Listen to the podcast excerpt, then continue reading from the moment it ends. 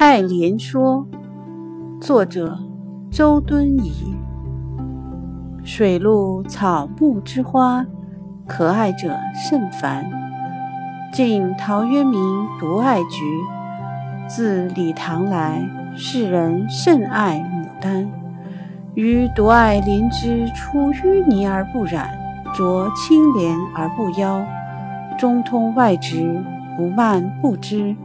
香远益清，亭亭净植，可远观而不可亵玩焉。予谓菊，花之隐逸者也；牡丹，花之富贵者也；莲，花之君子者也。噫！菊之爱，陶后鲜有闻；莲之爱，同予者何人？牡丹之爱，宜乎众矣。